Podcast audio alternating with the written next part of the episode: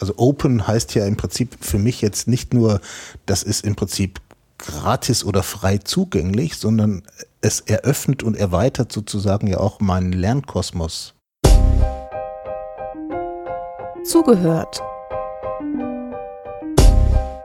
Der Podcast rund um Open Educational Resources.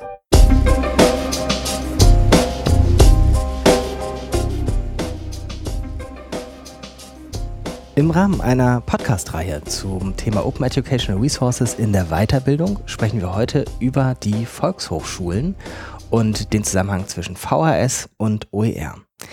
Wir sind zu dritt. Neben mir sitzen Dr. Christoph Köck, er ist Verbandsdirektor des Hessischen Volkshochschulverbandes und Karl-Heinz Pape. Und bei Karl-Heinz Pape fange ich kurz an, weil dann erspare ich mir, ihn vorstellen zu müssen, weil die Funktion ist nicht so eindeutig benennbar. Wir haben es für das Gespräch Critical Friend der Volkshochschulen genannt. Wie würdest du selbst beschreiben? Und was machst du sonst? Ja, also zunächst, ich bin Berater für Corporate Learning und bin in Unternehmen unterwegs äh, und versuche, Lernen in Unternehmen anders zu gestalten, als wir es jahrzehntelang gemacht haben. Und da ist es natürlich immer interessant, was machen andere Bildungsinstitutionen. Und insofern äh, interessieren mich auch die Volkshochschulen, die ja vor dem gleichen Problem stehen und alle merken, oh, so ganz so wie wir es bisher gemacht haben, können wir es wohl nicht weitermachen. Und insofern habe ich mich da auch so ein bisschen umgehört und auch schon ein bisschen mit engagiert. Äh, ich habe zum Beispiel das letzte VHS-Camp in Köln äh, in diesem Jahr äh, moderiert und äh, war ganz fasziniert. Auch in den Volkshochschulen gibt es äh, äh, sehr innovative Bildungsdenker. Einer sitzt auf der anderen Seite des Tisches. Magst du Christoph Köck dich auch kurz vorstellen? Ja, Christoph Köck, ich bin äh, seit gut einem Jahr Verbandsdirektor des Hessischen Volkshochschulverbandes. Äh, Bildung in den, der Volkshochschulwelt ist so ein bisschen ähnlich organisiert wie auch im Schulbereich. Das heißt, es gibt äh, keine bundeseinheitliche große Volkshochschule, sondern ähm, ja 918 Einrichtungen, die alle selbstständig sind und sich dann noch zusätzlich organisieren in Landesverbänden und die Landesverbände organisieren sich wieder im Bundesverband. Und äh, da wird halt äh, sehr viel ähm, gemacht und getan und äh, auch Neues entwickelt. Und eine äh, unserer neuen Themen auf der Agenda, die wir haben, ist eben äh, ja die digitale Revolution, wie das ja so genannt wird, oder der digitale Klimawandel, das ist ja ein ganz neuer Begriff. Äh, und der wird uns sicherlich äh, erfassen in den nächsten Jahren. Und äh, ich beschäftige mich seit ähm, einigen Jahren schon mit diesem Thema und versuche das auch hier im Verband in Hessen ein bisschen voranzutreiben. Jetzt vermute ich, dass eigentlich alle Menschen, die das hören und des Deutschen mächtig sind, diffuses Bild zumindest von der Volkshochschule haben. Ja. Aber ich bin immer wieder beeindruckt, wenn aus dem Volkshochschulkreis nochmal so ein paar Kennzahlen genannt werden, mhm. wie umfangreich das eigentlich ist, weil das, äh, glaube ich, ist schon ein sehr, ein sehr stiller Riese. Ja. Absolut. Das ist tatsächlich ein Bildungsriese, die Volkshochschulen. Wenn man die wirklich mal als Konzern denkt, äh, was man ja eigentlich so nicht äh, kann, aber wir machen es manchmal, auch wenn wir darum äh, streiten oder uns einigen, wie treten wir auf äh, in Deutschland, welche Marke äh, vertreten wir und so weiter. Da, da sind eine Menge Leute unterwegs. Also wir haben ähm, neun Millionen Teilnahmen in Deutschland jedes Jahr. Für uns unterwegs sind etwa 200.000 Kursleiterinnen und Kursleiter. Das ist echt eine Menge. Das ist ein ganz, ganz großes Potenzial an äh, kompetenten Leuten, die für die Idee Volkshochschule arbeiten. Ähm, und ähm, wir ich weiß gar nicht, wie viele Millionen Unterrichtsstunden dann auch in Volkshochschulen stattfinden. Die Zahl habe ich jetzt gerade nicht parat, aber es sind sehr, sehr, sehr viele. Ähm, und das Tolle an der Volkshochschulidee finde ich eigentlich, dass das so ein bisschen ähm, ja so ein bisschen Social Media, bevor es Social Media gab, ähm, ja eigentlich ausdrückt. Also äh, Volkshochschule funktioniert ja so, dass immer Leute etwas mehr wissen als andere und das dann teilen. Ja? So ist der Ursprungsgedanke von Volkshochschule eigentlich gewesen und das das jetzt in die digital beeinflusste Welt zu übertragen, das finde ich eine ganz spannende Geschichte. Gucken wir kurz noch, bevor wir auf das Kernthema der Educational, vielleicht sogar Open Educational Resources gucken, mhm. nochmal auf den Stand der Dinge 2014. Wir sind jetzt gerade ganz kurz vor Ende 2014, muss man sagen, falls man das später mal hört. Historisches Dokument. Ähm, erklären wir mal den Leuten in der Zukunft, wo 2014 die Volkshochschulen denn stehen im digitalen Wandel. Ist das jetzt so in ähm, 800 von den 900 das Hauptthema oder ist das jetzt eine kleine Avantgarde, die vorangeht? Der sagt der, der Critical Friend jetzt erstmal was dazu, würde ich sagen. Ja, also äh, ich kenne ja nicht alle äh, 918 Volkshochschulen, äh, aber so mein Eindruck aus meinen Kontakten bisher ähm, also ich habe so den Eindruck, es gibt ganz, ganz wenige, die sich damit beschäftigen. Aber ich muss gleich dazu sagen, das ist nicht bloß bei den Volkshochschulen so. Das ist auch in den Unternehmen so. Das ist auch in äh, Universitäten so. Und äh, insofern sind wir alle im Moment äh, an der, fast an der gleichen Stufe. Ähm, ich habe ja vorhin gesagt, ich war erstaunt, ähm, habe mal den Workshop bei Volkshochschulen gemacht und da saßen so etwa zehn ganz innovative Leute, äh, wo ich damals gesagt habe, ich glaube, das sind die zehn innovativsten Bildungsdenker in Deutschland, äh, die sich da so zusammengefunden haben äh, um was voranzubringen. Also will damit sagen, auch die Volkshochschulen haben die gleichen Chancen wie alle anderen, äh, sich jetzt neu zu positionieren. Und dieses Neupositionieren äh, wird aus meiner Sicht auch wirklich Zeit. Es ist höchste Zeit, dass wir uns alle im Bildungsbereich neu positionieren. Äh, tun wir es nicht, tun es andere für uns. Und äh, insofern finde ich diesen diesen Druck, der da jetzt von außen kommt, äh, sehr hilfreich und positiv, denn ich habe so den Eindruck, und da zähle ich mich selber zu, ich war jahrelang Geschäftsführer großer Trainingsorganisationen in einem Großunternehmen. Ähm, wir haben eigentlich alle die letzten Jahrzehnte, man kann fast sagen die letzten 100 Jahre, äh, nichts wirklich Neues gemacht. Wir haben immer das Gleiche äh, praktiziert, was unsere Vorfahren schon gemacht haben. Einer stellt sich vorne hin und lässt sein Wissen auf alle runterfließen.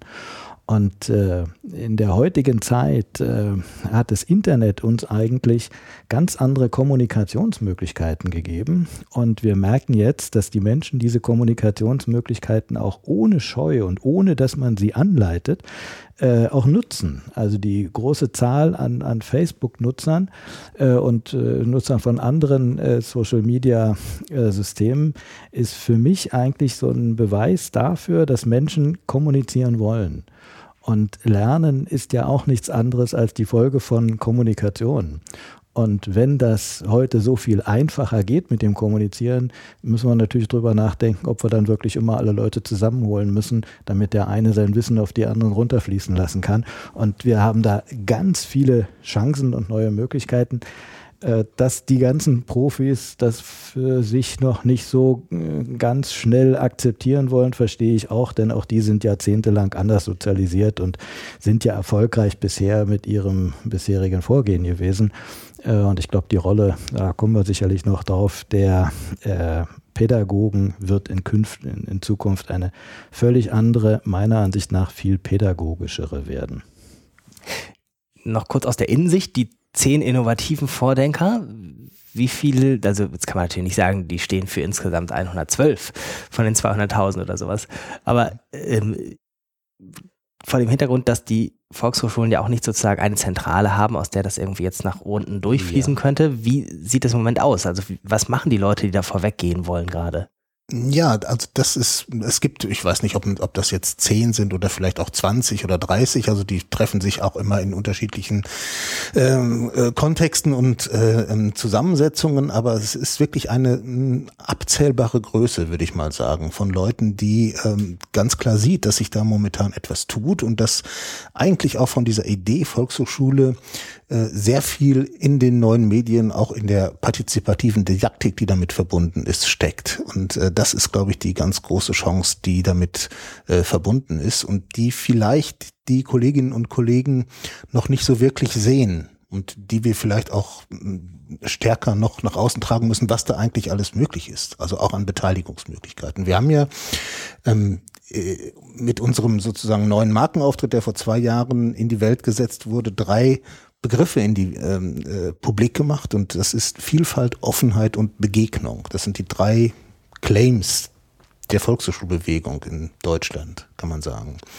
Und vielleicht ist es so, dass die pädagogische Welt noch zu sehr denkt, äh, momentan, ja, Begegnung ist reale Begegnung und Face-to-Face. -face. Ausschließlich das. Und dass dieser Rahmen gesprengt wird und wir heute ja in erweiterten Lernwelten und auch erweiterten Begegnungswelten leben äh, und dass Online und Offline so nicht mehr getrennt werden können, das ist, glaube ich, etwas, wo es noch viel hm, Überzeugungsarbeit, vielleicht auch ähm, Überredungskunst bedarf, äh, das äh, klar zu machen wir haben jetzt sozusagen vom großen Feld Open Educational Resources von der Education-Seite uns genähert. Also wir wissen sozusagen den Rahmen, den Hintergrund, vor dem das stattfindet. Nehmen wir jetzt mal die Resources dazu, noch gar nicht die Open Educational Resources. Ähm, wie funktioniert das im Moment mit 200.000 Kursleitern und ihren es gibt immer keinen guten deutschen Begriff, Unterlagen, Bildungsmaterialien, Lehr-Lernmaterialien. Wie sieht das in der Praxis aus? Unterrichtsmaterialien. Unterrichtsmaterialien. Ganz genau. Es gibt, man muss sich das ja so vorstellen, dass es je nach äh, Angebot, je nach Veranstaltung unterschiedlich. Ein klassischer Sprachkurs wird halt in der Regel von einer Unterrichtsmaterialie begleitet, also einem Buch und das Buch bringt in klassischer Form ein Verlag raus. Sehr häufig ist da auch eine DVD mit drin, wo man dann auch übers Netz bestimmte Übungen machen kann und so weiter. Aber das ist sozusagen ähm, äh, eigentlich momentan ein sehr eindirektionaler Weg. Also ein Verlag gibt vor, was gemacht wird und das schlägt sich dann auch sozusagen in Konzepten von ähm, Sprachkurs, äh, von Sprachkursen nieder. Das ist so in dem äh, Feld der Sprachen vielleicht so. Im, äh, Im Gesundheitsbereich gibt es also sehr häufig auch individuell gestrickte Konzepte, die natürlich dann mit den Pädagogen vor Ort abgestimmt werden, sind auch qualitätsgesichert und so weiter. Das ist immer eine, eine ganz wichtige Geschichte. Ähm, äh, aber ähm, dass man jetzt äh, so zum Beispiel mh, hm, vielleicht gemeinsame Plattformen hätte, wo man auch gemeinsam Konzepte entwickelt, die dann in den Einrichtungen umgesetzt werden, das ist noch die ganz, ganz große Ausnahme. Das heißt, die hauptsächliche Kommunikation ähm, ist erstmal sozusagen keine. Der Kursleiter überlegt sich, was er machen will. Stimmt das mit seinem Ansprechpartner in der Volkshochschule ja. Mhm. Aber Kursleiter untereinander sind jetzt eher nicht diejenigen, die die stärksten ähm, soll man sagen, Teamkapazitäten, also brauchen nicht ganz viel Zeit dafür, sich gemeinsam irgendwie zu koordinieren, sondern macht jeder seinen Kurs erstmal. Es gibt Kursleitertreffen, es gibt auch Kursleiter, die sich gut kennen und austauschen und so weiter, aber es ist doch eher die Ausnahme, genauso wie in den Schulen. Da gibt es das Lehrerzimmer ne, und da hat jeder seinen Platz und in der Regel arbeiten ja die Lehrerinnen und Lehrer still vor sich hin.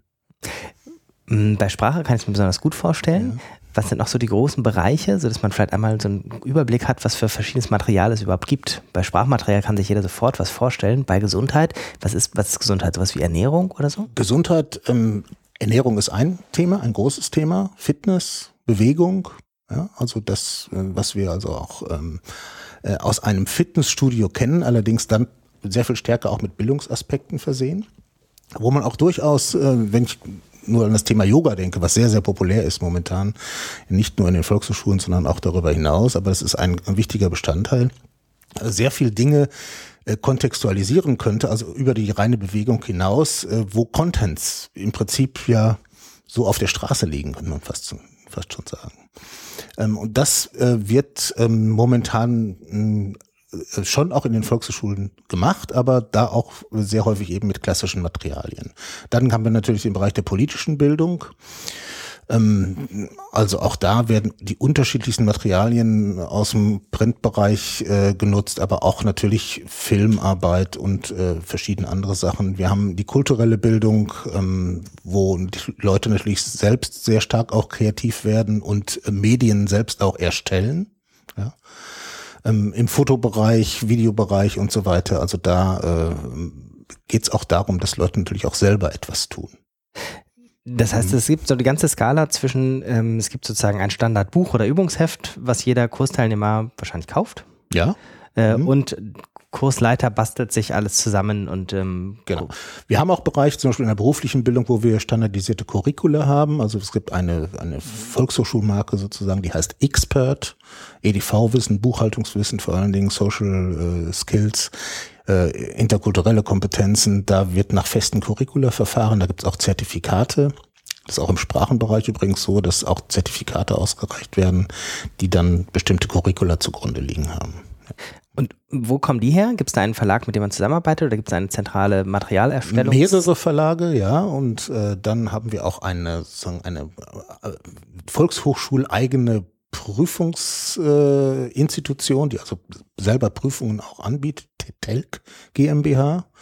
Also das ist ein sehr äh, geschätzter Partner auf diesem Gebiet auch und die haben jetzt auch erstmalig Unterrichtsmaterialien rausgebracht, aber auch noch in der klassischen gedruckten Form. Das wäre meine nächste Frage mhm. gewesen. Wie ist denn das Verhältnis zwischen analogen und digitalen Materialien?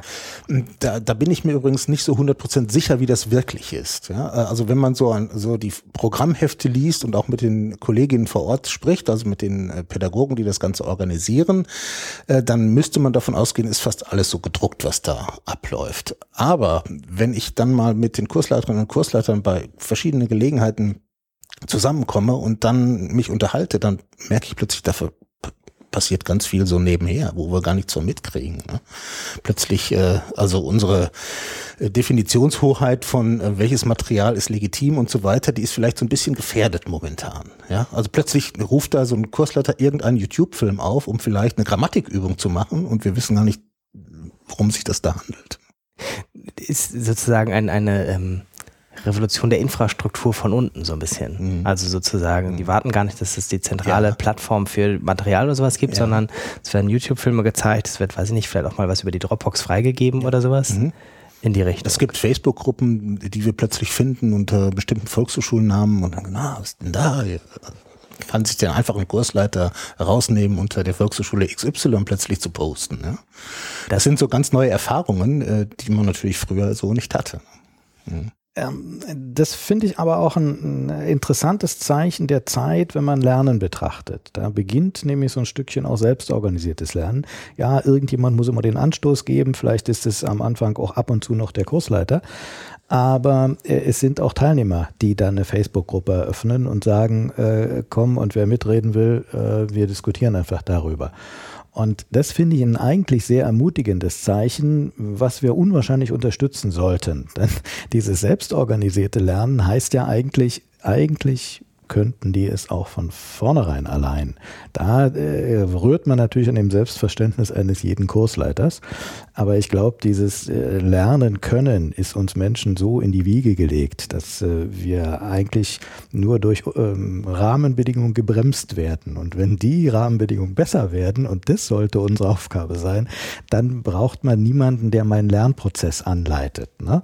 Und das sind alles so Zeichen dafür, dass sowas geht. Und das, glaube ich, ist eine ganz andere Aufgabe, praktisch die ja, man könnte eigentlich sagen, die Hemmungen, die, die Barrieren abzusenken, dass Menschen wieder selber was tun und nicht. Bisher haben wir die Barrieren immer hochgehalten. Also man musste sich erst irgendwo hinbewegen, man muss sich einen Kurs aussuchen, man muss eine Prüfung machen hinterher und so. Also alles Dinge, die eher abschreckend sind und äh, dabei geht sowas auch anders. Karl-Heinz, du hast ja mal auf einer anderen Veranstaltung als kritischer Begleiter, das habe ich noch gut in Erinnerung, das war glaube ich damals in München, da hast du mal äh, so eine These von dir gegeben, die ich schon ganz oft zitiert habe, die ich sehr spannend finde. Und hast du den Volkshochschulen einen Rat mit auf den Weg gegeben und gesagt, dass ihr müsst eigentlich Kurse ohne Inhalte anbieten. Mhm. Weiß nicht, ob du dich da noch dran erinnerst und ob du das heute immer noch so ähm, nachdrücklich vertreten würdest, aber das fand ich eine faszinierende Idee eigentlich. Ne? Ladet doch erstmal die Leute ein, zu kommen und zu lernen. Und, und, voneinander und zu lernen. Voneinander zu lernen. Genau. Ja. Das mhm. ist nämlich ja. das, wo ich immer denke, wir haben, gerade wenn man Erwachsene sieht, und ich habe die Vermutung, bei Kindern ist das auch so, äh, könnten wir auch so vorgehen, gerade wenn man Erwachsene sieht, ähm, wir bringen gestandene, erfahrene Experten in ein Seminar zusammen, aber die dürfen ihren Expertenstatus nie zeigen, sondern sie sind nach wie vor die Schüler, die zuhören müssen, wenn der Kursleiter da vorne was erzählt. Und ich gehe mal noch so weit, ich gucke das, sehe das ja auch in Unternehmen. Wir haben Seminare, da wird so minutiös genau angegeben, was jetzt zu tun ist. Bitte bilden Sie jetzt äh, Dreiergruppen. Sie haben fünf Minuten Zeit, sich dieses äh, zu erarbeiten. Dann bestimmen Sie einen, äh, der das vorträgt, und dann haben Sie zwei Minuten Zeit zum Vortragen. Will nur mal sagen, so genau gibt es praktisch keine Arbeitsanweisungen im Job. Aber im Training nehmen wir die Leute so eng an die Hand, weil wir ihnen nicht zutrauen, etwas selber zu organisieren. Ich sage ja. das mal so von, ja. von, außen. Und das ist eine, meiner Ansicht nach, eine falsche Vorstellung, äh, wenn wir immer denken, wir wissen besser, was für die Lerner im Moment in welcher Reihenfolge, in welcher Zeit zu machen ist, als es den Lernern selber zu überlassen. Und das Zweite ist, ähm, die sind doch alle schon Experten, alle mit unterschiedlichem Status. Selbst in einem Sprachkurs kommen die Leute rein mit mehr oder weniger Vorkenntnissen. Ne? Und warum nutzen wir das nicht? Dass einige schon was wissen und praktisch ihr Wissen für die anderen zur Verfügung stellen können. Also ich habe so eher den Eindruck, Lernen ist mehr eine dialogische Kommunikationsform die aber nicht von einer Person ausgehen muss, sondern die gerade wenn wir in, in Menschenmengen zusammen sind, äh, doch nutzen kann, dass unter diesen Menschen jede Menge Leute sind, die äh, schon Teilerfahrung haben. Ne? Wenn ich nochmal versuche, den Dreh zu den Unterrichtsmaterialien mhm. zu kriegen, dann wäre natürlich das Plädoyer auch eine zumindest Abschaffung der Unterrichtsmaterialien am Anfang dieser Ausgangssituation, die du geschrieben hast. Na, jetzt Vorsicht. Ich würde ich würd mal eine, eine andere Trennung machen. Ähm, ich würde noch mal bei dem Selbstverständnis von Kursleitenden und Bildungsorganisationen bleiben. Ähm, heute haben wir das Selbstverständnis, dass eine Bildungsorganisation sich eigentlich dafür verantwortlich fühlt, einen Stoff so aufzubereiten, dass er gut aufnehmbar ist. Also die Aufbereitung des Inhalts ist praktisch der Hauptschwerpunkt dessen, was wir tun. Und das äh, geht bis zum Kursleiter weiter. Also ich weiß auch aus der Industrie, die Vorbereitung eines neuen Trainings äh, braucht äh, etwa 60 Prozent der Zeit, äh, um die Seminardokumentation zu erstellen. Und Dokumentation ist natürlich auch so dieser logische Ablauf, diese, das Aussuchen, welche Teile sind wie wichtig und in welche Reihenfolge bringen wir das. Und äh, dann hat man am Ende äh, praktisch ein neues kleines Buch erstellt. Wenn man sich jetzt mal vorstellt, das sei so ein äh, Kommunikationstraining, also menschliche Kommunikation, dann steht am Ende ein neues von weiteren 50.000 Büchern da. Jeder Trainer, der so ein Seminar macht, macht sein eigenes inhaltliches Konzept und macht seinen eigenen inhaltlichen Ablauf und bringt das auch noch schriftlich zu Papier. Ne? So, und ähm, wenn man sich jetzt überlegt, die meiste Zeit, den größten Aufwand verbringt er im stillen Kämmerlein. Anstatt diese ganze Energie äh, praktisch mit seinen Teilnehmern äh, zu verwenden. Ne?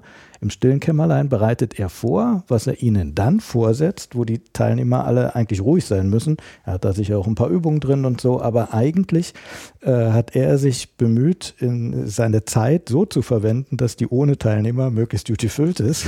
Und wenn er die Teilnehmer hat, dann wird es nur noch abgespult. Mhm. So, und das sollten wir umdrehen. Also wenn dieser Part nicht mehr notwendig, also wenn wir sagen, Bildungsinstitutionen sind nicht die Aufbereiter, sondern Bildungsinstitutionen sind die Begleiter äh, für Lernende, die sich etwas erarbeiten wollen, äh, dann äh, ist es eine andere, ein anderes Leistungsversprechen. Heute meint jede Bildungsorganisation, na, wir versprechen doch, wir verkaufen doch äh, praktisch diese als aufbereitete Wissen. Solange dieses, diese Idee da ist, haben wir gar keine Zeit, uns um die Lerner zu kümmern. Und solange wird OER jetzt auch kaum verwendet werden. Ne?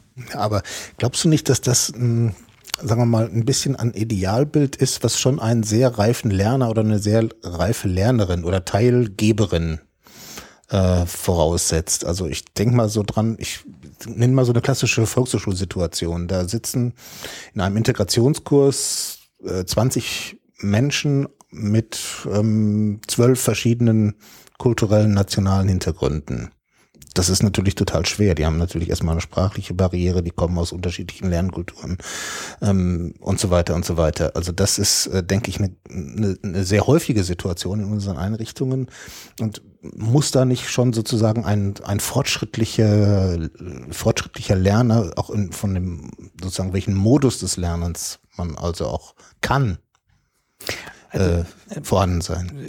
Dann trennen wir mal, wir waren erst noch bei, bei Unterlagen. Vielleicht, Ja. Ich will nicht behaupten, dass es keine Lernunterlagen braucht. Okay. Ja?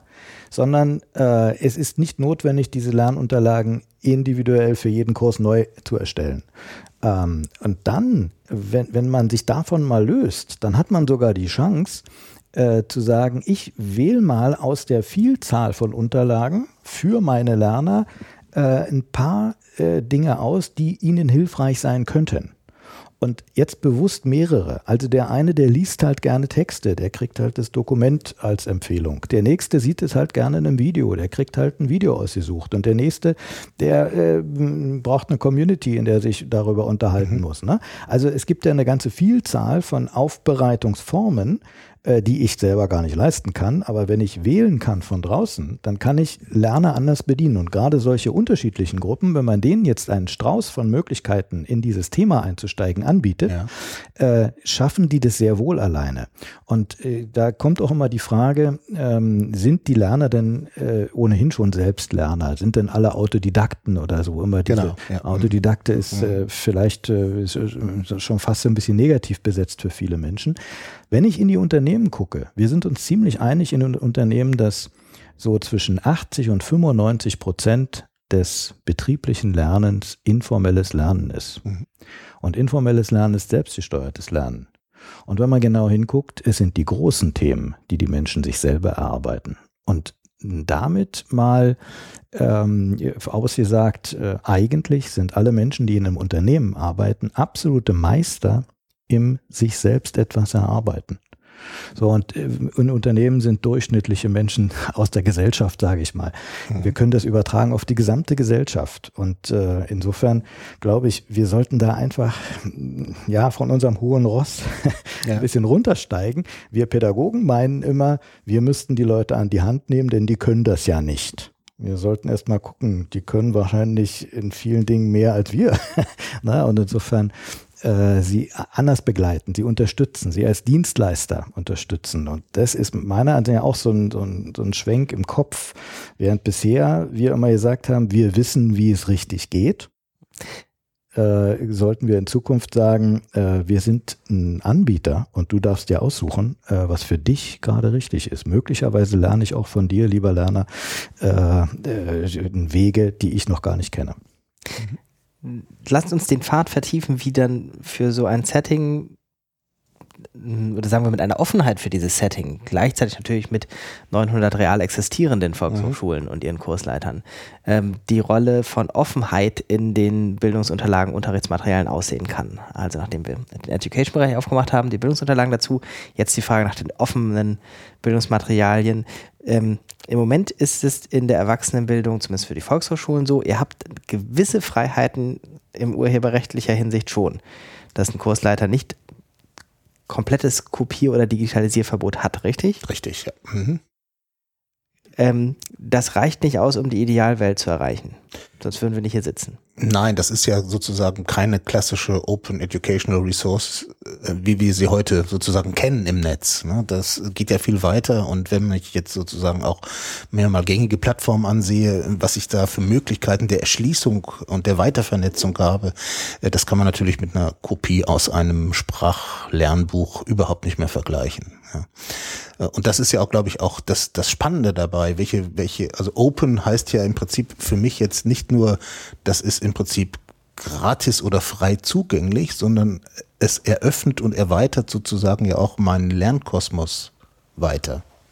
Ja, also ich gehe von etwas aus und finde dort Links und weiterführende Informationen, die mich sozusagen wissensmäßig auch noch ganz woanders hin transferieren, also öffnen, äh, als äh, bei den geschlossenen ähm, äh, Lernmaterialien, die wir bisher hatten. Das ist ja sowieso der große Unterschied äh, sozusagen vom Lernen mit Netz und ohne Netz. Äh, ohne Netz haben wir uns im Prinzip in geschlossenen Bildungseinrichtungen aufgehalten. Das ist der Modus, den du Karl-Heinz eben mit wie vor 100 Jahren beschrieben hast. Ja, wir haben ähm, architektonisch äh, ähm, relativ einheitliche Gebäude, in die wir zum Beispiel unsere unsere Kinder äh, ungefähr, ich habe das mal ausgerechnet, äh, 13.000 Stunden in ihrem Leben schicken, wenn sie irgendwie Abitur machen. Das ist ganz schön viel, ne? in geschlossene, ich will jetzt nicht sagen Anstalten, aber doch ähm, äh, Gebäude. Mhm. Ähm, und das sind sehr, sehr künstliche Situationen. Im Prinzip ist ja die Lernsituation, wie wir sie kennen, eine maximal künstliche Situation. Ja? Und äh, sie ist sehr geschlossen. Äh, Gebäude, Lerninhalte, die Roll das Rollenverständnis, Lehrer, Lernende, mhm. ja, ist auch sehr geschlossen und klar. Mhm. Äh, und jetzt haben wir plötzlich die Möglichkeit, das alles zu öffnen. Und äh, das ist, finde ich, das Faszinierende dabei. Und da müssen wir uns auf den Weg machen. Da glaube ich, dass die Chancen ganz groß sind. Und da gibt es in den Volkshochschulen ganz, ganz viel Potenzial, was, glaube ich, äh, geweckt werden muss. Und deswegen haben wir ja auch im letzten Jahr diesen Massive Open Online-Kurs gemacht äh, unter dem Titel Wecke den Riesen auf. Äh, weil da geht es eigentlich darum, so eine Offenheit ähm, sowohl in der Organisation als auch in den damit verbundenen Lernmaterialien, Wegen des Lernens, auch in dem Rollenverständnis und so weiter.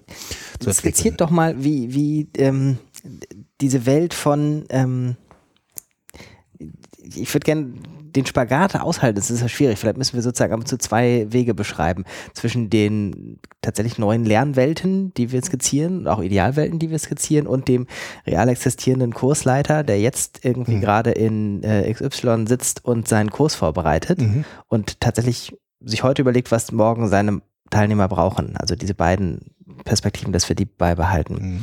Mhm. Mm, wie kann das aussehen mit offenen Bildungsmaterialien? Was sind die Potenziale, die wir jetzt kurz angedeutet haben? Ich, ich würde an der Stelle ganz gern erstmal eine Unterscheidung machen. Wir können über offene Bildungsmaterialien für Kursleitende reden und wir können über OER für Lernende reden. Und ich habe den Eindruck, es macht ganz viel Sinn, äh, OER nicht für Kursleitende zu denken. Vorhin ja schon gesagt, die Kursleitenden haben eher äh, Schwierigkeiten damit, äh, von ihrer Rolle äh, abzulassen. Aber wenn wir die Lerner in den Fokus nehmen und äh, indirekt sind OER, auch wenn es Kursleitende verarbeiten, ja doch für die Lerner gedacht. Also wenn wir von vornherein sagen, OER ist eigentlich eine Möglichkeit, dass Lernende äh, an gut aufbereitete Inhalte leicht rankommen, äh, dann äh, gibt automatisch einen Druck. Denn äh, ich kenne so viel gut aufbereitetes Material heute schon im Netz, wo ich weiß, das kann ein einzelner Trainer oder Referent überhaupt nicht bringen. Der kann gar nicht so viel Aufwand treiben, um das so schön darzustellen. Und unter Lernenden spricht sich sowas rum. Das heißt, die werden merken, äh, geh lieber nicht zu dem Kurs, guck dir das Video an, da hast du es viel besser. Äh, und auf die Art und Weise äh, gibt es natürlich Druck auf Kursleitende, die dann sich überlegen müssen, oh, ähm, verweise ich nicht lieber auf das gute Material und gestalte meinen Unterricht dann anders. Also von daher, ich würde jetzt gar nicht davon äh, ausgehen zu überlegen, wie schaffen wir es, die Kursleitenden ähm, für OER zu gewinnen sondern ich würde eher davon ausgehen, wie schaffen wir es, OER so bekannt zu machen, dass die Lernenden äh, sagen, hey, äh, tolle Sache, wunderbar. Ich glaube, da bewegen wir viel mehr und das ist der viel größere Hebel. Das fände ich auch spannend, also diese Perspektive. Ja, ich, also mein Idealbild in diesem Fall ist, dass ein Lernender in eine Volkshochschulveranstaltung kommt und sagt, ich habe auf YouTube oder woanders das Video XYZ gesehen. Können wir das nicht mal zeigen? Ich habe da diese und jene Kreativtechnik gesehen. Die passt doch wunderbar zu dem, was du hier machst und so Geschichten. Ja? Also das äh, sind Sachen, die, glaube ich, ganz, ganz viel Chancen bieten. Ähm, und ich glaube, dass dieses Rollenverständnis eine ganz, ganz entscheidende Geschichte ist, an dem wir arbeiten müssen. Mhm. Das ist für die, für die, für die Kursleiterinnen und Kursleiter natürlich schon auch eine, eine Hürde. Ja? Also die sind groß geworden ähm, in der Volkshochschulwelt, wo sie im Prinzip in der klassischen Rolle auch Aushängeschild von Volkshochschule sind und sich auch einen Status erarbeitet haben. Mhm. Und dieser Status verändert sich in dieser mhm. äh, Variante des Lernens jetzt einfach vielleicht an der Stelle auch ähm, so, so ein beruhigendes Argument. Mhm. Die gesamte Bildungsbranche hat äh, so aus geschäftlicher Sicht äh, wahnsinnig gut geschafft, ihre Kunden äh, so zu sozialisieren, dass die heute die Erwartung haben, macht mich mal schlau. so, und diese Erwartung äh, ist über Jahrzehnte so trainiert worden, dass wir das Glück haben, dass das nicht von heute auf morgen umkippt. Das heißt, wir haben die schöne Situation, es gibt jetzt einige wenige, die eine andere Erwartung haben und mit denen können wir jetzt probieren, wie wir die auch erfüllen. Aber es gibt immer noch die Masse, äh, die halt das Alte weiterhin haben will. Insofern äh, muss jetzt vorsichtig sein, nicht, dass einige sagen, braucht sich ja nichts ändern, aber insofern haben wir die geschäftlich gute Situation, das alte Geschäft läuft ja noch. Äh, aber gleichzeitig wissen wir, es läuft nicht ewig und es wird äh, immer weniger werden, denn desto mehr Leute die Erfahrung gemacht haben, ich kann es ja alleine, möglicherweise sogar viel besser, schneller, leichter, äh, als wenn ich in den Kurs gehe, desto mehr wird sich das rumsprechen und die Leute versuchen es dann auch anders. Also insofern, eigentlich ist unsere Situation traumhaft. ne? wir, wir haben im Moment noch ein bisschen Zeit, hm. aber wir müssen wirklich anfangen ich würde doch nochmal nachhaken, dem real existierenden Kursleiter. Mhm. Was hat der für ähm, Interessen im Moment? Also es ist ja nicht so, dass von den 200.000 Kursleitern 100.000 losgehen, Materialien produzieren, eine freie Lizenz drauf machen und es ins Netz stellen. Ja. Ähm, es bewegt sich wahrscheinlich eher sogar im, weiß ich nicht, einstelligen Prozentbereich von Leuten, die den Begriff überhaupt kennen. Open Educational Resources. Mhm. Ähm, und das Wort Potenzial ist jetzt zwei, dreimal gefallen. Was ist aber denn tatsächlich aus deren Sicht ein Potenzial? Warum könnte die das interessieren, jenseits der Frage de, des Wandels des, des Lernbegriffes in den Volkshochschulen? Also suchen die den Austausch von Material mit anderen?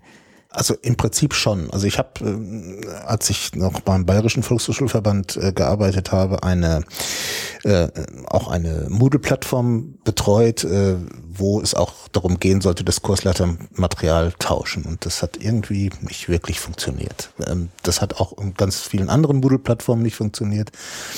Und äh, man muss ja irgendwann mal fragen, warum das so ist. Und da kann man natürlich denken, ja, die sind alle so egoistisch und wollen ihr Zeug behalten. Das glaube ich überhaupt nicht. Die sind auch am Teilen interessiert, gerade wenn man die in den Veranstaltungen erlebt und so weiter. Also erstmal ist es so, dass ähm, viele einfach auch eine Hürde haben, die Technik ähm, sich sozusagen einzuverleiben und das auch als im Prinzip Alltagskompetenz für sich selber ähm, äh, zu erschließen. Und da müssen wir, glaube ich, schon auch eine gewisse Hilfestellung leisten. Das ist so.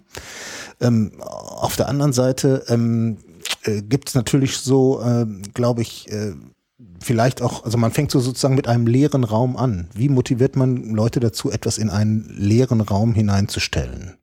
So, ne? Und das mit der Perspektive, da baut sich dann etwas auf, was vielleicht was ganz Faszinierendes ist. Ja, also ich denke jetzt mal so gerade an den Deutschbereich. Da gibt es bestimmt bei den vielen, vielen Hundert und Tausenden von Kursleitenden, die da unterwegs sind für die Volkshochschulen, ganz, ganz tolle Materialien, wenn man die erschließen könnte. Ich wage es gar nicht zu denken, was da für tolle Sachen dabei wären. Ne? Die Leute äh, vor Ort leisten eine grandiose Arbeit im Integrationsbereich, ähm, um da, dabei zu bleiben. Ähm, aber es gibt sozusagen noch nicht den wirklichen Hebel. Mhm. Das fehlt. Wagen wir doch das zu denken. Also mhm. nehmen wir an, ähm, die haben schon sozusagen für uns unsichtbar ganz viel Material, von dem sie ganz, ganz viel selbst entwickelt haben. Ja. Aber es reicht ihnen nicht, einen leeren Raum hinzustellen und zu sagen, gesagt zu bekommen, hier, tauscht euch doch mal aus. Und es liegt nicht daran, dass sie nicht, ähm, dass sie grundsätzlich Vorbehalte hätten oder sowas. Und wahrscheinlich reicht aber auch die technische Kompetenz nicht, wäre mein Verdacht. Ist ja nicht so, dass sozusagen alle vorweggehen, die technisch die Kompetenz hätten. Mhm. Also ich würde einfach mal so den Vergleich im Internet suchen. Ähm, wenn sich im Internet Communities bilden, die sich gegenseitig unterstützen, dann sind das immer selbstorganisierte Communities. Also da steht keiner hinter, der sagt, nun macht mal. Na, also sobald jemand sagt, nun macht mal, ähm, ist ein ulkes Schmeckle dabei. Ne? Da, mhm. so. Insofern haben wir es schwierig in den Organisationen, äh, die Angestellten oder die Honorarkräfte äh, zu bewegen, jetzt was zu machen, was wir wollen. Ne? Ähm, der, der, der Weg kann eigentlich nur sein, einige äh, so zu ja, motivieren, das ist schon fast zu viel gesagt, aber äh, einige so zu überzeugen oder anzustacheln, dass die sagen, hey, ich nehme das in die Hand. Ne? So, so dass das wirklich diese, diese Community-Idee wird. Und dann, glaube ich, läuft's. Ne?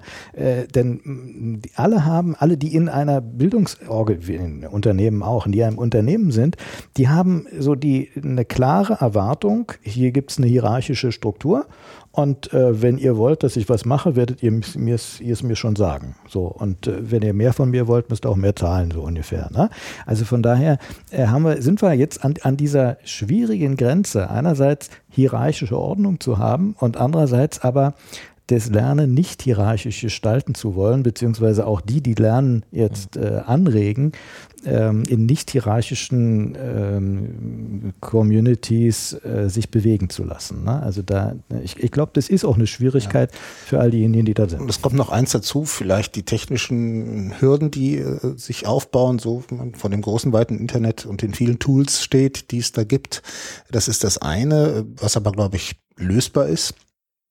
Ähm, die was mir viel größere Sorgen macht in letzter Zeit oder in den letzten Jahren zunehmend, ist die Verrechtlichung der ganzen Szene, ja, also der, des gesamten Internets, was natürlich hochgradig kompliziert ist. Ich weiß als Kursleitender heute, wenn ich irgendetwas hochlade, ähm, mache ich wahrscheinlich zu 95 Prozent etwas falsch. Und das ist mir mittlerweile bewusst. Ähm, wenn ich bestimmte Seiten aus dem Heft mal rauskopiere und da ist vielleicht eine zu viel, überschreitet die Prozentgrenze, die man darf, dann fällt es vielleicht nicht auf. Ja? Aber wenn ich das im Netz tue und habe vielleicht ein Bild im Hintergrund oder einen Musikabschnitt, äh, der äh, mir rechtlich nicht gehört, dann äh, oder den ich nicht verwenden darf, dann werde ich halt möglicherweise verlang, äh, belangt. Und das ist ein Aspekt, den, den ich auf Veranstaltungen immer wieder und immer stärker höre. Ähm, wie äh, kann ich das rechtlich absichern? Ja, eine ganz, ganz schwierige Sache und da muss irgendetwas geschehen, da muss Klarheit geschaffen werden. Das erwarte ich auch von Politik zum Beispiel, äh, dass da klare Richtlinien ähm, da sind, mit denen wir arbeiten können. Das heißt, ein hohes Interesse an Material, eine hohe Menge an selbst erstelltem Material, aber tatsächlich dazwischen eine große Kluft, von der man im Moment dann tatsächlich aber nicht einfache Antworten geben kann. Also die politischen Rahmenbedingungen sind jetzt nichts, was, was tatsächlich direkt in unserem, ähm, wie sagt man, Einflussbereich liegt. Ähm, wo sind die äh, sehnlichst gesuchten Hebel oder Katalysatoren oder Hoffnungsträger? Also ich, man könnte ja, die eine Sache ist eine vertragliche Angelegenheit. Also jetzt Volkshochschulen haben Kursleiter und die bezahlen die Kursleiter äh, dafür, dass sie den Kurs gestalten. Und in der Regel ist in dem heutigen Verständnis auch die Aufbereitung des Kurses damit drin. Ne? Das könnte man ja trennen. Man könnte jetzt äh, vertraglich vorgehen und sagen, also die Kursgestaltung äh, bezahlen wir. Und wenn wir es für nötig halten oder es möchten, dass du, lieber Kursleiter, äh, Unterlagen machst, vergüten wir die die extra, aber das sind dann unsere, wir haben dann alle Rechte und wir würden sie dann unter CCBY oder irgendetwas äh, ins Netz stellen. Ne? Das kann man ja vereinbaren. Ähm, ich mm, war jahrelang bei einem Großunternehmen. Wenn ich damals ein Buch geschrieben hätte, was mit meinem Arbeitsumfeld irgendwie zu tun hätte, hätte ich es nicht alleine veröffentlichen dürfen. Der Arbeitgeber sagt zu Recht, äh, du hast ja all dieses Wissen hier bei uns erarbeitet. Insofern haben wir ein Recht darauf, dieses Buch zu verwerten, diese Inhalte zu verwerten. Das gilt meiner Ansicht nach für alle anderen Arbeitgeber auch. Also man könnte auch drüber nachdenken, all diejenigen, die im Staatsdienst Lehre machen, und da sehe ich die Hochschulen ganz genauso wie die Schulen, äh, dass der Arbeitgeber jeweils sagt, äh, alles, was ihr hier arbeitet, gehört auf ein zentrales Laufwerk und alles, was ihr, wofür ihr schon bezahlt wird, gehört dann uns. Euer Name darf gern drunter stehen, aber das darf dann jeder verwenden und wir stellen es unter eine CCBY. Es ist eigentlich nur eine Frage des politischen Willens, sowas auch durchzusetzen. Äh, und dann müsste das meiner Ansicht nach problemlos funktionieren. Ja, das wäre zum Beispiel ein Hebel, ne? dass man also wirklich sagt, wie bei einem Grafiker auch, ne? der kann einem ja eine Illustration machen, was auch immer, eine Postkarte gestalten, sonst was und dann kauft man sich ja auch die Rechte im Prinzip, die Nutzungsrechte und so etwas könnte man sich auch für Unterrichtskonzepte vorstellen. Dann aber mit gesonderter Vergütung, völlig klar. Mhm. Das wäre eine, ein guter Weg. Mhm. Gibt es das, dass die Volkshochschulen oder die Verbände Materialentwicklung direkt bezahlen? Ganz selten. Also das, das, das passiert. Eine, eine GmbH hattest du erwähnt am Anfang, die, die Materi oder verschiedene Verlage die, auch, die, die das machen, aber das sind ähm, dann Kooperationsprojekte, aber das ist ja auch das, denkbar, dass man sagt, man macht das mit Verlagen mit der Auflage, dass das nachher unter einer freien Lizenz weiterverwendet werden kann. Ja, das wäre eine Möglichkeit, ganz genau, ja. Ähm, wobei man sich ja überhaupt fragen müsste, was ist denn eigentlich mm, mit den ähm, Open Educational Resources in der Weiterbildung? Wo kommen die denn eigentlich her? Wer gibt die in Auftrag? Ähm, ne? Sind das immer nur die von unten oder kann man da vielleicht auch, weil wir eben das Thema Politik hatten, also mich wundert es schon, äh, nehmen wir mal das Beispiel EDV-Unterricht. Ja, da bezahlen wir seit ungefähr drei Jahrzehnten jetzt schon fast ähm, Lizenzen für Microsoft-Produkte und viele andere Produkte, die auf diesem äh, Feld unterwegs sind. Ja, das heißt also, wir helfen Microsoft und Verwandten ähm, beim Vertrieb ihrer Produkte und zahlen da auch noch Geld dafür. Ja, ich, mich, mich, mich wundert es schon seit langem, also ähm, warum nicht unser Staat ähm, vielleicht mit findigen Entwicklern ähm, sich auf den Weg gemacht hat, um eine Büro-Office-Software äh, aufzusetzen und die dann allen zur Verfügung zu stellen. Das ist ja gewissermaßen Daseinsvorsorge heutzutage. Ja, das wäre dann eine Open Educational Resources, staatlich finanziert, allen zur Verfügung gestellt, mit dem Wissen von ganz vielen Experten, die da auch mitarbeiten würden und dafür auch honoriert werden könnten.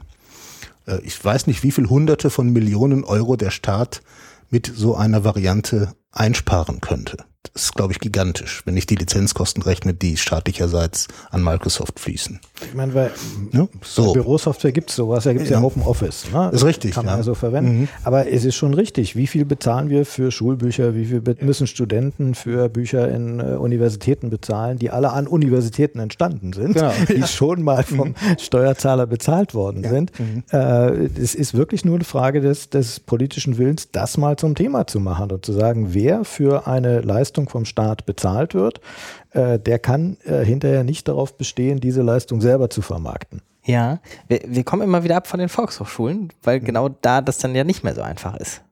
Also so ein Kursleiter ist ja in der Regel, ich weiß nicht, wie viele Kursleiter sind angestellt und wie viele machen das tatsächlich nur so eher ein oder zwei Kurse? Fast niemand ist angestellt. Ja, also ich würde mal sagen, 98 Prozent sind wirklich freiberuflich tätig. Äh, und ähm, das sind viele Kursleitende heute, die wirklich auch davon leben, mehr schlecht als recht leben, wenn sie hauptberuflich als Dozentin, Dozent unterwegs sind, äh, aber auch immer noch sehr viele, die einfach ihren einen Spezialkurs über 20 Jahre äh, an der Volkshochschule machen und auch eine gute Kundschaft dafür haben. Mhm. Ja. Das heißt, wenn Volkshochschule ähm, jetzt Materialentwicklung bezahlen will, mhm. dann geht das nicht irgendwie durch, wir setzen das jetzt mal um, indem wir sagen, wir verpflichten jetzt alle, ähm, weil das ist im Moment gar nicht direkt bezahlt, Materialentwicklung. Wir haben ähm, sowieso wahrscheinlich äh, ganz schwierige Steuermechanismen nur, weil die Volkshochschulen, wenn ich sie richtig verstehe, ja 900-fach eigentlich agieren. Mhm. Ähm, und die Bezahlung ist jetzt auch nicht so gut, dass man sagen könnte, da kommt, das macht ihr da jetzt auch noch. Ich würde mal davon ausgehen, dass die Volkshochschulen ja nicht alles Material selber erzeugen müssen. Also deshalb schon die Idee, was Volkshochschulen machen, sind Themen, die auch andere Bildungsorganisationen machen. Ne?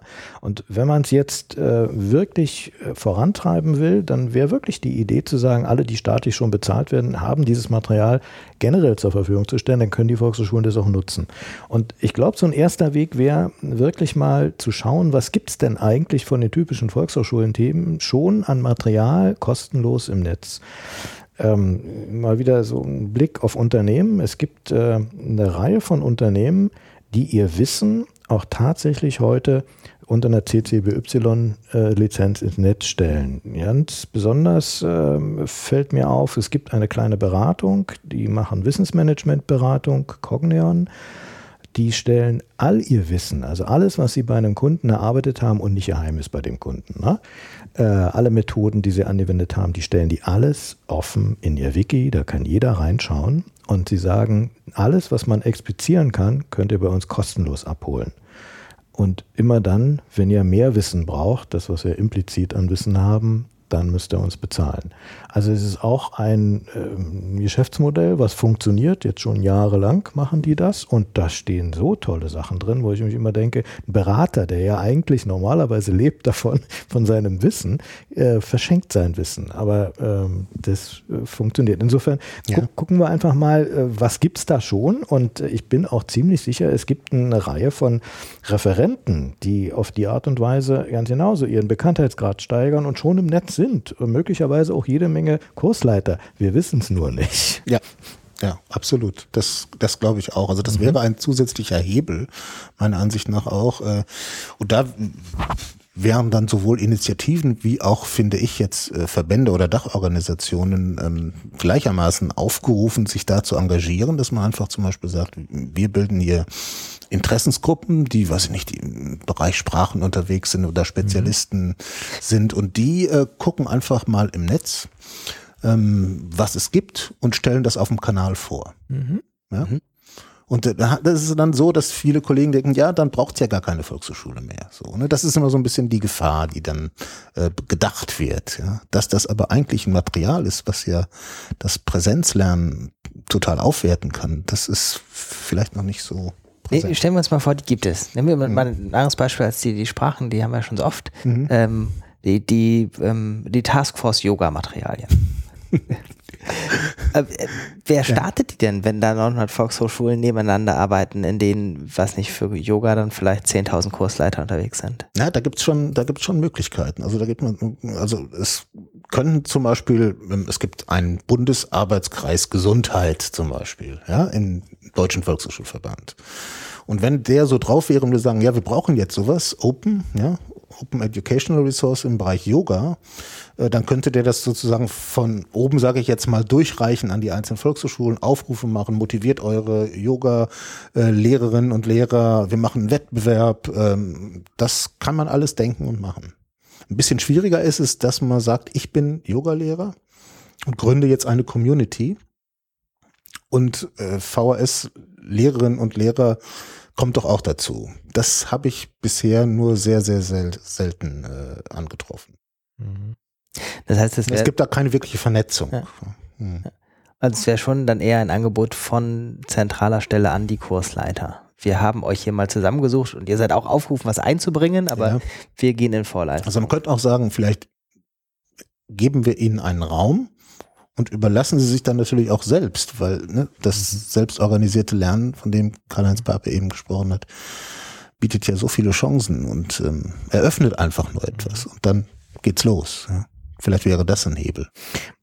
es scheint mir sogar sehr vernünftig zu sein, dieses, diese, so eine Community anzuregen. Denn wenn wir auf der einen Seite davon ausgehen, dass Lernen in Zukunft immer selbstorganisierter stattfinden wird und in Community stattfinden wird, äh, so mit dem Spruch, äh, den Adidas äh, sehr stark nach vorne geschoben hat, jeder ist mal Lehrender und mal Lernender, dann macht es natürlich erst recht Sinn, dass all diejenigen, die heute Lehrende sind, selbst in Communities sind, Mhm. um so ein bisschen Feeling dafür zu kriegen, äh, was heißt es, was macht es mit einem, äh, wie bewegt man sich da drin. Ne? Denn man kann das nicht von außen steuern, wenn man nicht selber so äh, ja, Insider ist, äh, da drin lebt. Ne? Insofern müsste eigentlich bei allen Bildungsinstitutionen jetzt äh, so eine, ja, eine Strategie losgehen, wie schaffen wir es, unsere bisher Lehrenden selber in Communities zu bringen. Und ein so ein Anlass könnte natürlich sein, dann auch Unterrichtsmaterialien dort äh, auszutauschen, zu verbessern oder so. Ne? Okay. Mhm. Taskforce Yoga, was ist, habt ihr eine Idee, was ein Bereich wäre, mit dem man gut anfangen könnte? Also ich stelle mir da den Kreativbereich vor, weil so auch die, da ist ja doch eine ganz hohe Verwandtschaft so zur Do-it-yourself-Bewegung auch. Und ich weiß, dass viele Kursleitende auch im, im Netz selbst vernetzt sind, ja, aber nicht, nicht in der Volkshochschulszene wiederum so sich äh, engagieren. Ich könnte mir vorstellen, dass der Bereich sich gut eignen würde. Ich würde es gar nicht so wichtig finden, dass die in der Volkshochschule vernetzt sind. Mhm. Es reicht, wenn, also es wäre ja sogar noch besser, wenn Netze organisationsübergreifend Mhm. wären. Dann holt man im Grunde genommen äh, all die, all das Wissen in das Netz, was woanders auch noch lagert. Ja. Und, und ich glaube, das wäre viel lukrativer. Ja. Also auch wenn es mhm. um Unterlagen geht, das ist eine, eine yoga Die Yoga-Leute. Die Yoga-Leute, ne? Mhm. die äh, sich vernetzen, egal ob sie bei Volkshochschulen sind oder nicht. Ja. Damit profitieren mhm. Volkshochschulen viel mehr, wenn da auch noch andere mit bei sind. Mhm. Haben wir Vorbilder? Also, dass man sagen kann, die Yoga-Leute, ähm, wenn es so laufen würde wie da drüben bei den sowieso Leuten, wäre viel gewonnen. Hm. Also ich gerade mit Hinblick auf das Material, gerade auch Hinblick auf, weiß ich nicht, ausländische Erfahrungen, wo man dann ja versucht hat, solche materialorientierten Plattformen äh, mit, mit Belohnungssystem anzureichern, zu sagen, hier, wenn du zehn Sachen runtergeladen hast, musst du aber auch eins hochladen oder sowas. Es gibt, glaube ich, jedenfalls, soweit ich das sehe, keins, wo man sagen kann, und da ist es dann richtig durch die Decke gegangen. Wahrscheinlich müsste man auch eher einen ganz anderen Faktor, wenn du 100 Sachen runtergeladen hast, musst du mal eins hochladen. Und schon da wird es vielleicht schwierig. Also ich, ich weiß nicht, jetzt so für Unterrichtsmaterial fällt mir kein Vorbild ein. Aber man kann ja mal schauen, es gibt ja jede Menge Fachcommunities, die auch sich intensivst austauschen und dabei durch diesen Austausch entsteht ja auch ganz viel Material. Und da staunt man schon, da gibt es einige Fachcommunities, die sich noch nie gesehen haben, weltweit unterwegs sind und jahrelang funktionieren. Und äh, sehr, also jetzt hier in Deutschland, was mich sehr wundert, äh, was so ein Beispiel ist, ist Martin Lindner äh, will ein Buch schreiben und hat seit gut einem Jahr auf Google Plus eine Community eröffnet, die so intensiv diskutiert über digitale Bildung in Deutschland, äh, dass ich denke, das ist so ein, so ein Vorbild. Ne? Also da war einer, der hat den Impuls gesetzt und hat dann über, die, über seine Vernetzung wieder andere in den weiteren Netzen angesprochen, hey, hier gibt es ein interessantes Thema, äh, lass uns gemeinsam dieses Buch erarbeiten. Ne? So, und äh, ähnliches könnte ich mir eigentlich in, in jeder äh, Fachdisziplin vorstellen. Es braucht natürlich die wenigen Leute, die diese erste Anregung machen. Das wird nicht jeder können. Also da muss uns klar sein, da gibt's, das ist auch nicht jedermanns Sache. Ne? Da gebe ich dir recht. Also wir haben ja auch auf der Volkshochschulebene eine Google Plus Community, die heißt VHS 2020 momentan. Und da haben sich jetzt, glaube ich, 270 Leute getroffen. Und das wächst auch weiter. Äh, und das funktioniert eigentlich wirklich ganz gut. Da tragen natürlich nicht alle 267 äh, aktiv etwas dazu bei, aber doch viele. Ja, das sind dann in der Regel äh, Mitarbeiter, Mitarbeiterinnen von Volkshochschulen, nicht die Kursleitenden. Da gibt's kleine, kleine Communities auf Xing und so weiter, anderen Plattformen, äh, wo ein bisschen was läuft, aber die großen Vorbilder finde ich außerhalb momentan, außerhalb der Bildungswelt. Also ich bin ein, immer noch ein großer Flickr-Fan, also Fotoplattform Flickr.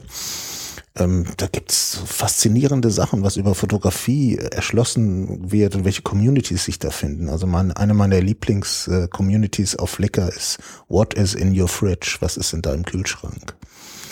Ja, da kann man, also das hört sich so unglaublich banal an, aber was man allein bildungsmäßig aus dieser Community machen kann, ist total faszinierend. Ich kann eine, eine Ausstellung zur politischen Bildung machen. Wie ernähren sich die Menschen auf dieser Welt? Was, äh, ähm, ne, wie ordnen sie die Sachen in ihrem Kühlschrank an und was kann man da ethnologisch rausziehen und so weiter? Total spannende Fragestellungen, die sich dahinter verbergen. Aber das führt natürlich jetzt erstmal ähm, vielleicht ein bisschen weg von dem, äh, was in den Volkshochschulen passiert. Aber wie gesagt, es gibt überall all diese ähm, äh, lang ausgestreckten Fäden in äh, zu Detailthemen und zu großen Themen. Ähm, aber ich glaube, die müssen wir erstmal ein bisschen reinholen auch. Dein Flickr-Thema mhm. ähm, regt mich gerade an, darüber nachzudenken, könnte das nicht ausreichen als Kursunterlage? Also die Frage, du hast eben ein paar Fragen formuliert ähm, äh, einfach als Kursthema äh, stellen und sagen, so, und wir wollen uns mal äh, anschauen, äh, wie ernähren sich eigentlich die Deutschen. Ja. Und ja. die Basis sind folgende Flickr-Links. Ja. Ne? Genau. Schaut mhm. euch die vorher an und mhm. dann reden wir drüber. Und dann macht man eine Ausstellung raus.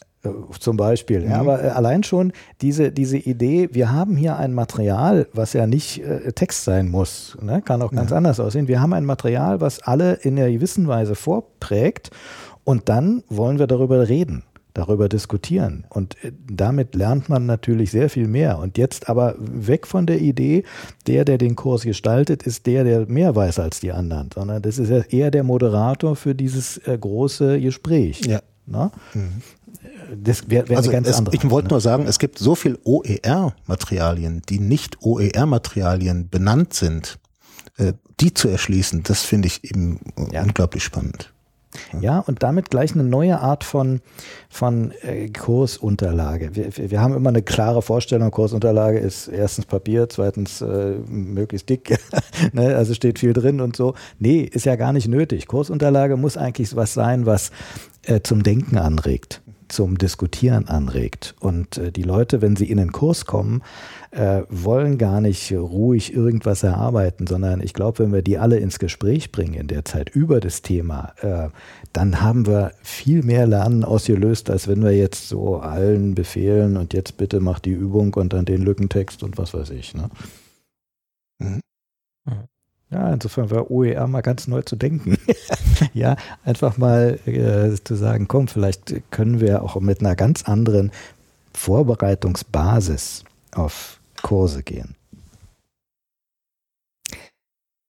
Gibt es noch was, was wir ganz dringend im Rahmen dieses Gespräches ansprechen sollten? Wir haben schon eine Stunde. Dann haben wir genug gesagt, oder? Ja, ich glaube auch. Ja, aber ich bin fasziniert, bin, habe in dem Gespräch auch so wieder einiges gelernt. Ähm, ja, vielleicht, vielleicht war unser Gespräch ein typisches Beispiel für eine künftige Lernsituation. So, das hoffe ich. Jeder ist mal Ja. Lehrender und mal Lernender, hatten wir vorhin von Adidas übernommen. Und ich glaube, das ist äh, in unserem Gespräch ja auch so. Ne? Jeder hat irgendeine Vorstellung, hat eine, eine Idee, der andere redet wieder drüber und das bringt uns eigentlich weiter. Mehr weiter, als wenn ich mich jetzt hingesetzt les- und einen OER-Text gelesen hätte. Dann bedanke ich mich ganz herzlich. Wir machen das Mikrofon aus, noch eine Runde Yoga hinterher. Und äh, Natürlich. Im Dunkeln. Draußen beim ersten Schnee. Das ist ganz sehr schön. Ganz, ganz herzlichen Dank. Weitere Informationen rund um das Gespräch veröffentlichen wir dort, wo wir auch den Podcast veröffentlichen. Danke nochmal. Alles Gute. Ade. Das war Zugehört, der Podcast rund um Open Educational Resources. Weitere Informationen zum Podcast finden Sie unter www.open-educational-resources.de slash podcast.